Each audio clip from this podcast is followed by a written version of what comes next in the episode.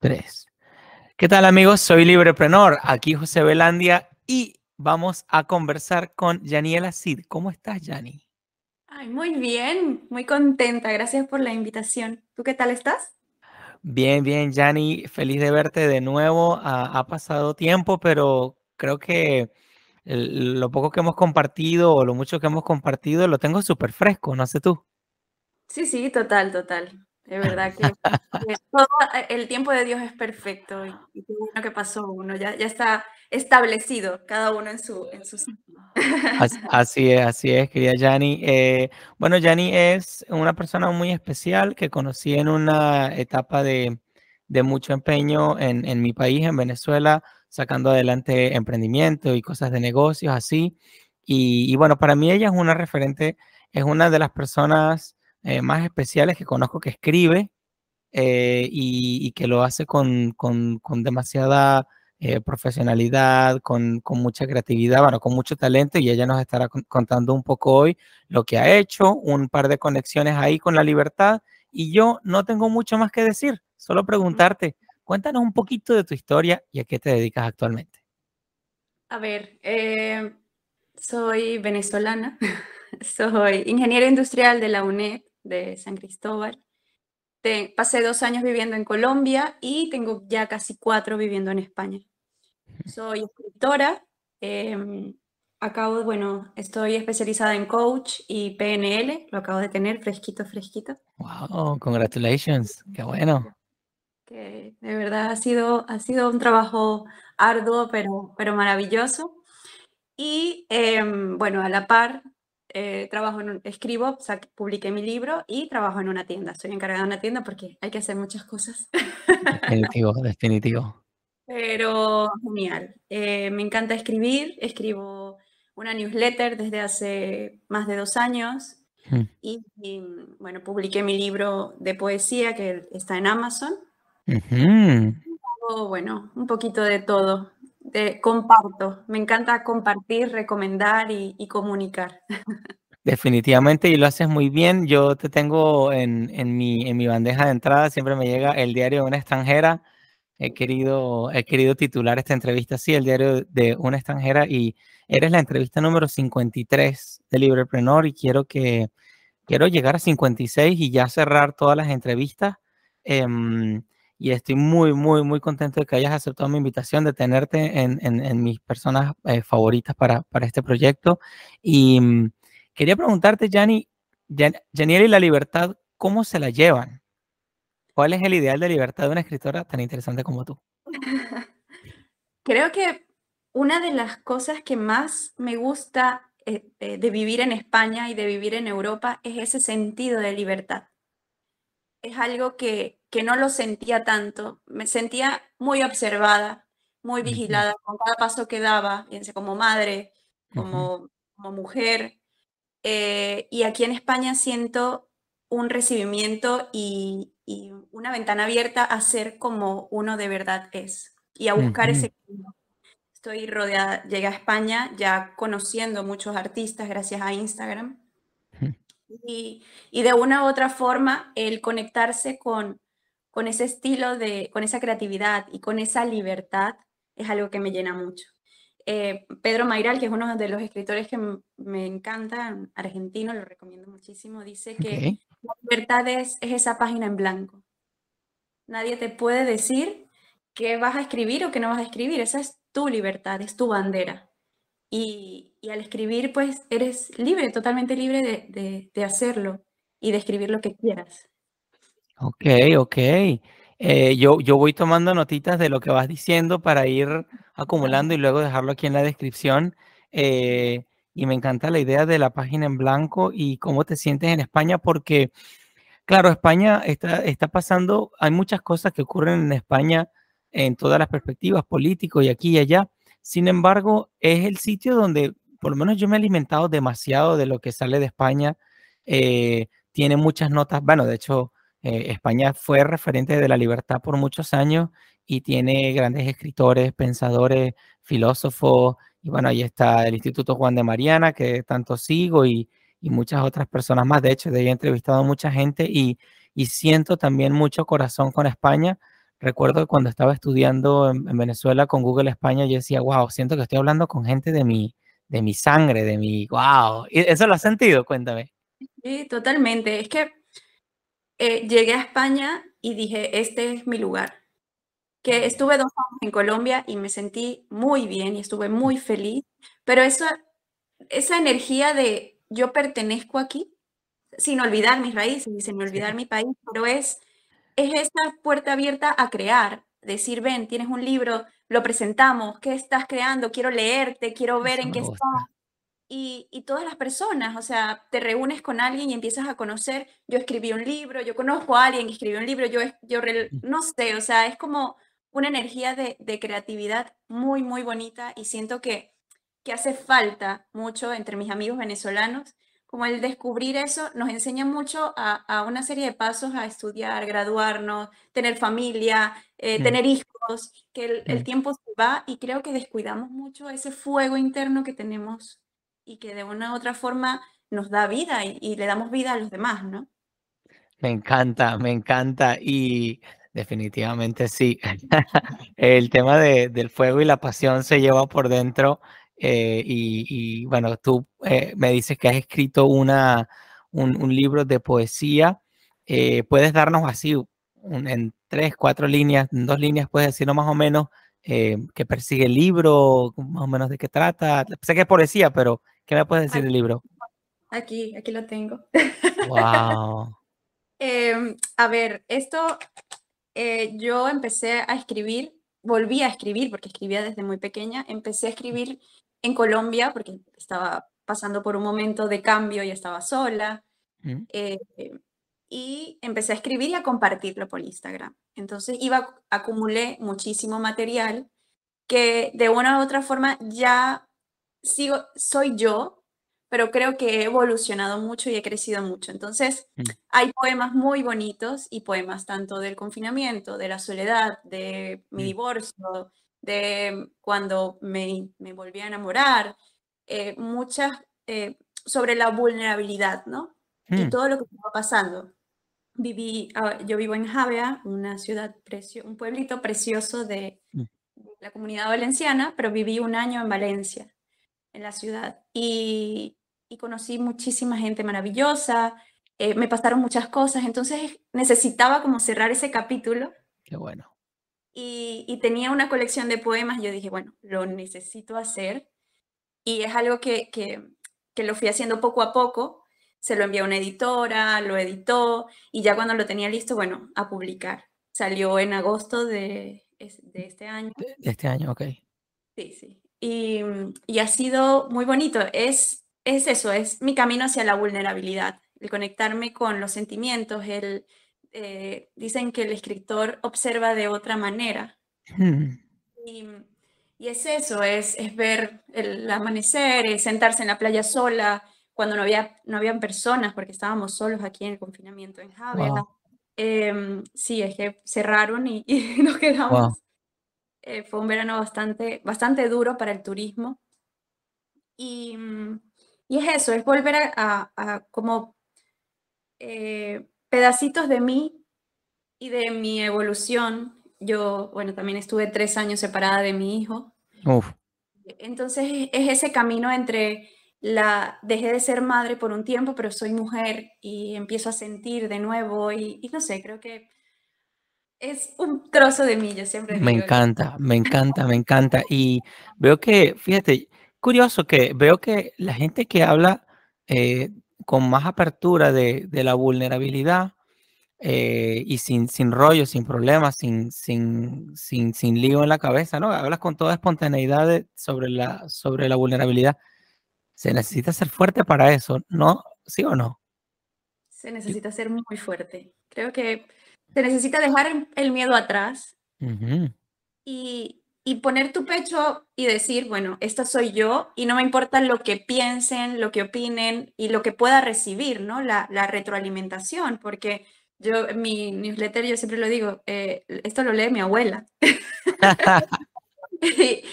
y, bueno, ya tengo, es, una ventana abierta a mis sentimientos. Entonces, si me lee mi abuela no pasa nada, creo que no voy a tener miedo de, que me un desconocido. Es más, hay personas que se me han acercado y me dice, siento que leo el libro y estás hablando de mí. Y eso es Mm. algo que, me llena muchísimo, porque de Impresionante. una u otra forma todos pasamos por lo mismo y es bonito conectar desde ahí, conectar desde, desde el dolor. Y lo que yo quería con mi libro es decir, yo pasé por esto y estoy mucho mejor, ¿no? Wow. Tú también lo puedes hacer y puedes estar mejor y todo pasa, porque esa es mi frase favorita. Qué bueno. Y, y yo creo que, que esa es la clave, ¿no? Bien, yo puedo decir que eh, lo que he leído de Hani, ella, em, o sea, tú eres alguien que cuando escribe eh, siempre da ganas de seguir leyendo un poquito más y llevas a la gente jalada por ahí y vamos a ver a qué me va, a qué me va a llevar. Eso me encanta y, y siempre es fresco, ¿no? Nunca, nunca, nunca lees así como que con tropezones, como que no hay palabras por ahí mal ubicadas. No, no, no, no. Yo, yo aprecio mucho la manera en que escribes y mm, eh, eso me lleva a una pregunta interesante, porque, a ver, yo, yo como estoy bien loco, me gusta escribir un poquito también, pero por ahí cosas en papeles sueltos y, mm, y me gusta leer, eh, pero quiero preguntarte, como alguien que se dedica a eso, tú, eh, ¿dónde hay más libertad, en leer o en escribir? ¿O qué pasa ahí? Eh, mira, otra frase que, que me, que me hiciste acordar de otro escritor favorito. Este es más favorito que Pedro Ok. Mayral. Eh, dice que leer es cubrirse la cara y escribir es mostrarla. Wow. Eh, Wow. Alejandro Zambra, que es mi escritor favorito. Ese sí es mi Wow. favorito. ¿Alejandro Y qué? Alejandro Zambra, con Z, Ok, Zambra, Zambra. Ok, ok, chileno. ok. Y todo, te recomiendo todo. Wow, wow. Em, y siento que al escribir tienes toda la libertad del mundo. O sea, puedes Wow. crear, creo que necesi- eh, la literatura, la escritura y la lectura van de la mano. Y Mm. ya em, los grandes escritores nacieron siendo muy buenos lectores. Mm. Ya llega un momento en que de leer tanto dices, puedo contar esta historia o no he leído esta historia o esta es la historia que quiero leer y ya cuentas con una serie de herramientas de soporte, decir, bueno, este libro es exitoso porque el mío no lo va a ser. Me encanta. creo que te lo da la, la, la lectura totalmente. Me encanta. Tú sabes que, eh, pues bueno, he conocido personas que les gusta leer, he conocido profesores, he tenido amistades de, de, de mucho, de estilo así como académico y de estilo eh, así como intelectual también. Y mm, he notado que mucha gente tiene miedo en el sentido de que, ay, escribí esto y no cité a fulano porque se le olvidó o, porque, o le da miedo dar ese paso de, vamos a decirlo, hay gente que le da miedo, no se atreve a escribir algo o no sé, por mil rollos de que no, que me dijeron, que yo dije, que puedo estar equivocado. Otra vez, otra persona me decía, bueno, si tú quieres escribir algo, tienes que asegurarte demasiado que la cuestión sea así, así, ya sabes. Digo, ¿hay madera de escritor en alguien así o más bien hay que pulirse más para, para escribir algo? ¿Cómo es el tema? ¿Cómo manejar ese tema del miedo para escribir, eh, Jani? Creo que la escritura pasa como cualquier cosa que intentas emprender. Mm, con tu podcast, tú te vas a ir dando cuenta que soy, voy a ser muchísimo mejor si lo sigo haciendo, pero si no lo hago no voy a saber nunca si soy bueno, si soy malo. Y mm, estuve leyendo un libro de- sobre Ikigai, sobre encontrar el, el, eh, tu. Y, y y sacó a relucir eh, un estudio sobre que necesitas más 10.000 horas para ser bueno en algo. Y eso lo leí hace tiempo y creo que eso es la clave del éxito de todo. O sea, si tú no escribes, nunca vas a estar preparado, nunca. Y puedes escribir mal. Yo veo mis textos Sí, anteriores y no tengo ni tildes, ni comas. sí, Yo, Dios mío, sí, ¿qué era esta individua? Y sí, con todo eso, likes y tenía seguidores y gente que me seguía y que me... eh, pero es eso, o sea, es volver atrás y decir, tengo 10 libretas sí. llenas de cosas que escribir, que voy a empezar a pulir y voy a empezar a limpiar, pero necesito tener algo, porque Es si no, correcto, es no, correcto. nunca estoy preparado. Sí, y, y me gusta mucho la idea también de, mm, eh, conectando con eso también, la idea de, de ser autor, algo, no me acuerdo dónde lo escuché, pero como que ser autor es, es como que, ok, bueno, hay mil personas diciendo tal cosa, tales disparates, y ¿por qué yo no puedo decir esto? O sea, ¿cuál es el problema? ¿Cuál es el problema? ¿Quién quiere pelear? O sea, aquí vengo yo, ¿qué pasa? O sea, hay que, hay que, pienso que, o sea, aún así, o sea, es, es un camino también, como tú lo has dicho, ¿no? De, de evolucionar y, y, que nunca va, no va a pasar nada si, si no das el primer paso, ¿cierto? Total, total. Y el decir, y, y esto fue, es algo que fue un reto para mí, porque el decir, ya, publiqué mi primer libro, es wow, wow. un logro gigante y, y, creo que estamos en la época perfecta para poder realizar y cumplir. O sea, por ejemplo, tú, eh, con un micrófono, una cámara, con tus contactos, puedes lograr eh, sacar un podcast y que la gente te escuche. Con Amazon, en Amazon montas tu PDF con tu portada y tu libro llega a todo el mundo. Mm. Entonces, con YouTube, o sea, las personas se están haciendo millonarias con sus videos de YouTube semanales, con TikTok. Entonces, si no aprovechas este tiempo para equivocarte y para aprender y para el feedback, que es lo más importante del mundo, eh, no, no lo vas a conseguir. Y te vas a quedar con ese, con ese fuego interno que, que yo digo que tenemos muchos los, los, venezolanos, con ese miedo de el que dirán, a mí me gustaba pintar, yo hablo mucho con mi madre y con mi padre, a mí me gustaba pintar, me gustaba dibujar, y, pero, pero ¿dónde está eso? O sea, hay que sacarlo, porque ese es el niño que está ahí y está esperando, no sé, seguir desarrollando sus ideas y su creatividad, ¿no?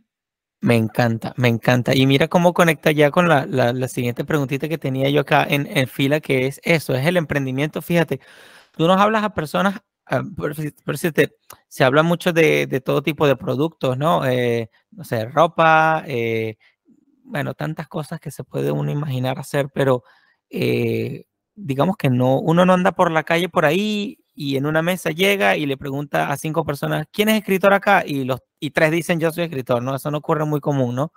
Em, y qué bueno que, fíjate, o sea, hay personas que tienen inquietudes como las tuyas, o como de pronto yo quiero hacer algo acá con el podcast, que, que esto vuele y tal, y, eh, o sea, es, bueno, esta persona lo pudo hacer, lo, lo convirtió en una realidad y, y sobre la marcha va, va, va avanzando y así o sea, no, no es solo también, no es solo carpintería, no es solo ropa y tal, todos tienen lugar, pero eh, qué valioso, quiero decir, es qué valioso es tener delante de mí a alguien que, bueno, que, que, se quiere dedicar especialmente a la escritura y, y, bueno, y todo lo que tiene, todo lo que trae consigo.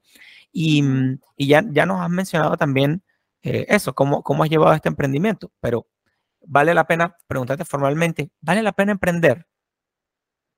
Vale la pena totalmente. Em, bueno, yo en este momento sigo trabajando en la tienda, en una tienda, que, pero tengo mi libro y que está rodando y aparte la newsletter y aparte muchas cosas. Vale la pena porque te estás desarrollando. O sea, en la tienda estoy creando y estamos en un país nuevo en que no nos podemos muchos no nos podemos dedicar al 100% a nuestra verdadera pasión todavía hacer estas cosas en paralelo sin descuidar ni la una ni la otra. Pero emprender vale la pena porque el ver un producto tuyo que viene de ti hecho y que puedes distribuir, que puedes decir, esta, esta soy yo, esta es Daniela, ¿quieres leerme? Aquí está, o sea, o si es, bien sea de camisetas o, el podcast también. Mira, escucha, este es el, el enlace de mi podcast, escúchame. Creo que es una carta de presentación muy importante para nosotros que somos extranjeros y que estamos en otro país, es una herramienta de conexión que nos favorece muchísimo.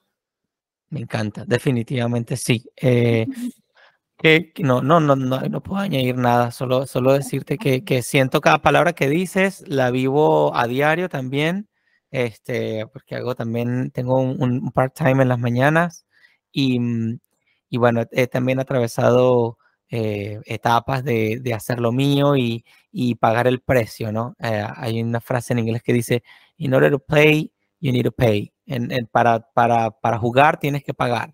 Entonces, eh, estamos pagando el precio de, de jugar, de, de, salir a la cancha, de, mostrar lo que somos y tal. Y qué curioso, esto no es parte de las preguntas, pero quiero preguntarte, ¿cómo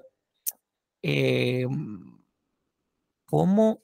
A ver, dos preguntas rápidas. ¿Has ha fracasado en algo? A ver, eh, si lo veo, eh, no lo veo como fracaso, ¿no? Para mí, bueno, tanto el fracaso como el rechazo, eh, sí. lo mucho es redirección. Muy bien. Eh, a ver, he fracasado, podría decir, en, en varias cosas. En mi, claro. en mi trabajo, claro. en mi relación de pareja, en el divorcio en Colombia, que no me fue con el éxito que, que pretendía haber querido cuando llegué ahí. Em, viví en Valencia, me tuve que regresar a Jave, o sea, ha sido una serie de fracasos, de, definitivo. Em, que bueno, igual para que se publicara el libro, pedí no sé cuántas muestras para que al mm. final diera con, el, con la clave y, y, un libro que me gustara. Y todavía veo y digo, ay Dios mío, esto le falta una tilde a no... no importa. Pero es eso, o sea, si yo, no, yo no actúo, si no me muevo, no, voy a fracasar ni voy a tener el éxito jamás. Mm, me encanta. Y, y solo hay que, eh, lo leí hace poco en una, en una libreta, que un amigo me lo dijo, solo tienes que atinar una vez, o sea, pegarla una vez. Me gusta. Eh, vas a hacer mil videos de YouTube, vas a hacer uno que llegue al millón de visitas. Eh, TikTok, vas a hacer 10 libros. Uno es el que te puede llevar al éxito, pero si no lo haces, no lo vas a, no, o sea, nunca vas a saber. Muy bien, muy bien, muy bien, muy bien, me encanta. Y, y es que, mm, claro, eh, ya llega un momento en que ya no importa tanto, ¿no? Si, si uno tiene un éxito, o, sea, claro que es muy, muy sabroso y tal, ¿no? Pero no me acuerdo dónde fue que lo escuché, que como que sí, creo que yo tengo, yo, yo estoy en un equipo de bienes raíces, nosotros tenemos un coach que, que nos dice, nos habla todas las mañanas y decía eh, que la, aparentemente que, no sé si lo vio en un estudio, no sé si fue Tony Robbins o uno de estos tipos así grandísimos que dijo que el momento de mayor felicidad es cuando el ser humano está precisamente luchando por lo que ama. O sea, ya cuando llegas, eh, cuando logras lo que te propusiste, hay mucha alegría, pero hay más alegría, más, hay más, no sé, más, más guaguancó cuando tú estás luchando por lo tuyo y, y, y pienso que uno se vuelve como, le agarra el gusto a eso, ¿no? No sé si, no sé si estás de acuerdo. Sí, sí, total. Creo que lo dice, bueno, Daniel Goleman, lo dice mucha gente, que como ese estado de flow. Sí que en ese estado de, la creatividad, es que la felicidad no te la da el libro hecho, te da el escribir, el ya casi termino, el esta corrección, el se me ocurrió la idea para otro libro y, ese, esa es la verdadera felicidad, el crear. Es que el que no crea eh, está muerto. Sí. Estoy de acuerdo, estoy de acuerdo, estoy de acuerdo. Y ojo, no, no, no tienen que, no tienen que lanzarse al agua todos. Y hace poco le escuchaba, no me acuerdo quién dijo eso, Ah, era un tipo así super power, super brillante que decía, yo ah, no, no, no, un, entrevistado, ya sé, sí, es, super power, se llama José Sánchez, pero la entrevista fue hace, hace dos entrevistas atrás, decía, no le recomiendo a nadie, fue José Sánchez, eh, no me acuerdo quién decía, no le recomiendo a nadie ni emprender, eh, ah, no, no, ah, ya, ya caí, ya caí, perdona que tiene una laguna mental, yo toco en un, en un sitio de vinos, toco en un sitio de vinos, en, en, una wine, wine shop, y, y, y, el tipo se llama Jeffrey, y Jeffrey decía, no le recomiendo a nadie porque él fue Navy SEAL. Él parece un Robocop, es impresionante. Y él decía, yo no le recomiendo a nadie ni emprender ni meterse en el Navy SEALs. El que lo haga va a ser muy feliz y el que lo logre le va a ir muy bien, pero no se lo recomiendo a nadie. Entonces, claro, eh, el, el, que lo hace, pues definitivamente ya encuentra como un motivo personal y tal, y, y, una realización personal y tal. Y los que no, tampoco se sientan excluidos. Eh, porque cada proyecto de vida es un emprendimiento en sí mismo, el que emprende una, una vida con alguien o, emprende su, su maternidad o, o, sencillamente una carrera en una empresa. Un trabajo, el lograr un ascenso, todo eso. Y, y eh, decía Mel Robbins en un podcast que escuché hace poco, eh, que el emprender, el crear, no es fácil, es un trabajo difícil. Y si no todos, no sé, todos tuviésemos empresas, todos fuésemos multimillonarios, tuviésemos los cuadritos, eh, músculos, todos fuéramos, eh, ayuno intermitente, saliéramos a correr un ultramaratón, pero no, o sea, no, porque es muy difícil. Claro. Pero hay que hacerlo. O sea, creo que solo vivimos una vez y, y lo leía hoy, es que todo lo leo, lo escucho, lo escribo. Lo, leía hoy que la creatividad es un derecho de nacimiento. Mm, qué bonito. tu derecho. Y es lo que tú dices, o sea, bueno, no es, no saques un libro, pero eh, desarrolla esa actitud y esa, eso que quieres hacer en tu empresa para, para lograr un cambio, o esa, aplica esa estrategia, eh, no lo sé, em, enseña a tu hijo un deporte, sal a correr con él, todo eso va con la creatividad y todo eso te va a llenar como ser humano, pero el quedarnos estancados, el quedarnos en esa rueda de hámster nos va a hundir y, y le decía a mi hermana hace unos, unos, días que me senté con unos amigos y los veía hacia atrás y era como las mismas quejas que tenían desde hace cinco años, seguían quejándose sí. Y es como, Dios mío, o sea, ¿en qué momento vamos a llegar y nos damos cuenta, yo soy el protagonista de mi vida y soy el protagonista de mis Cuando nos damos cuenta que soy protagonista, pues puedo mover las piezas a, como yo quiera, ¿no? Y conseguir los resultados que yo sueño. Pero si yo me siento un, un, una, un personaje secundario, pues así me voy a quedar, ¿no? De acuerdo, querida Hani. Y ahora, fíjate, eh, terminando de desarrollar esta idea de que eres una escritora en los tiempos modernos, em, más o menos, sabes que por lo menos a nosotros nos, nos dicen mucho el tema de distraernos y tal, y no sé qué, que tenemos que enfocarnos en hacer las cosas para poder sacar adelante nuestra carrera, nuestra trayectoria, lo que sea. Y mm, quiero preguntarte como escritora, que necesitas tiempo, concentración, no sé, feeling, nutrirte y, y, también encontrar como que tu rutina y tal. Este, dos cosas. ¿Cuáles han sido los retos para escribir y qué ventajas tiene acercarnos a la, a la lectura? A ver, eh, los retos para escribir creo que es eh, buscar tiempo. Eh, Murakami se despierta a las 4 de la mañana, se va a correr, regresa y, y escribe seis horas corridas. Wow y muchos escritores así, o sea, tienes que tener tiempo.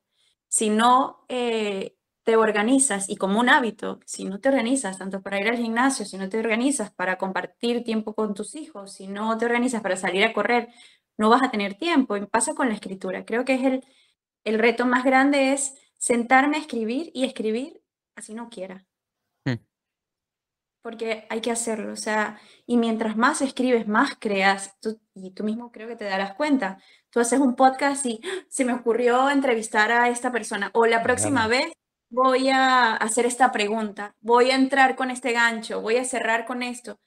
Pero es eso, o sea, si no, es lo mismo, si no, no, no nos retamos y no nos mantenemos con la energía y con ese movimiento de creatividad, pues no vamos a lograr nada.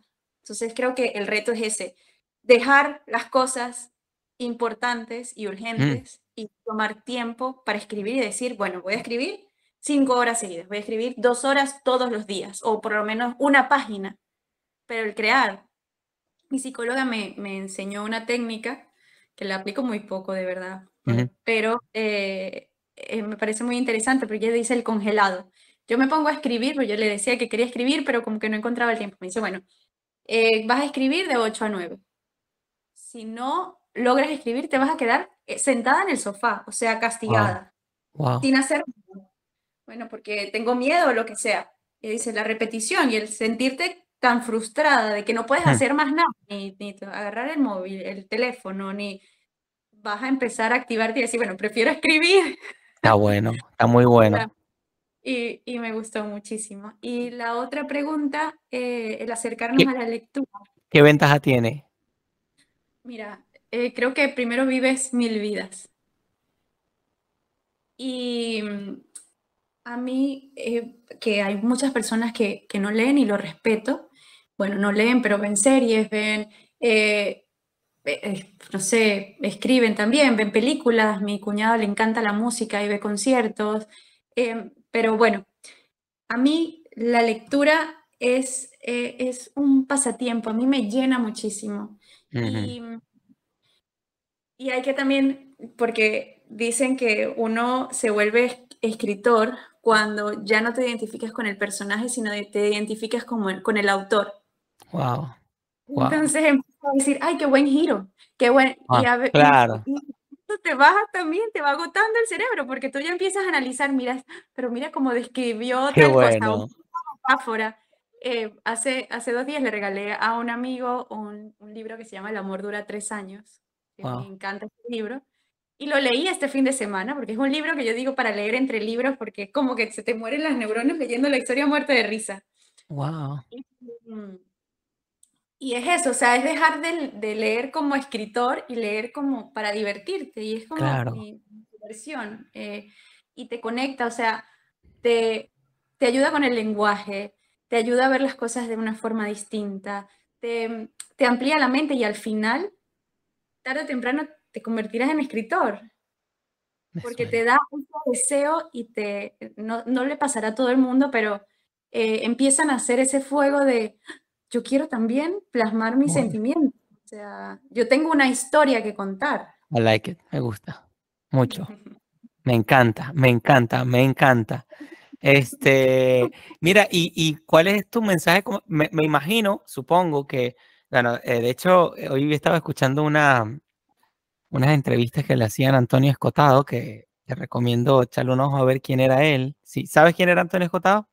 No, no. Ok, vas a encontrar un personaje demasiado interesante, pero demasiado. Eh, y Antonio Escotado decía que eh, ya, me, perdí, el, perdí el hilo. ¿Qué, ¿Qué, es lo que decía Antonio Escotado?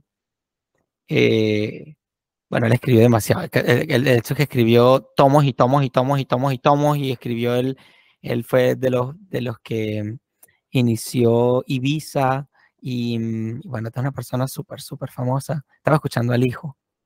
Eh, entonces, bueno, eh, él, él, cada, ahora sí, ya conecté.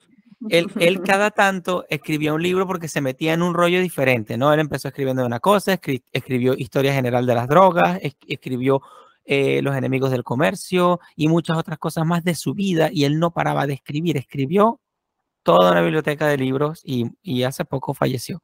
Y mmm, estaba escuchando al hijo que se dedicó a sacar adelante todo su, su legado prácticamente. Bueno, Paco de Lucía hacía lo mismo, se iba para México y se planteaba escribir un, eh, no, un, un, álbum diferente, una música diferente y cada, cada álbum que hacía lo trataba de ser diferente. Te pregunto, eh, que supongo que has tenido etapas de escritora y cuál es, eh, cuál es tu momento actual, a, a, qué le apuntas ahorita como escritora. Ya escribiste tu primera obra, me imagino que estás entrando en otra nueva etapa, ¿a qué le estás apuntando?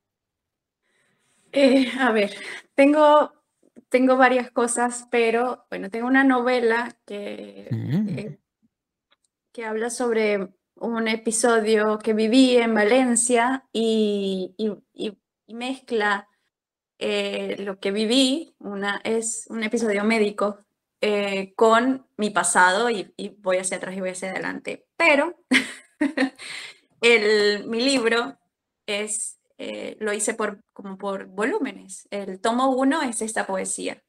Y los siguientes, eh, lo siguiente que voy a publicar es una colección de mis newsletters, de mis cartas. Me encanta.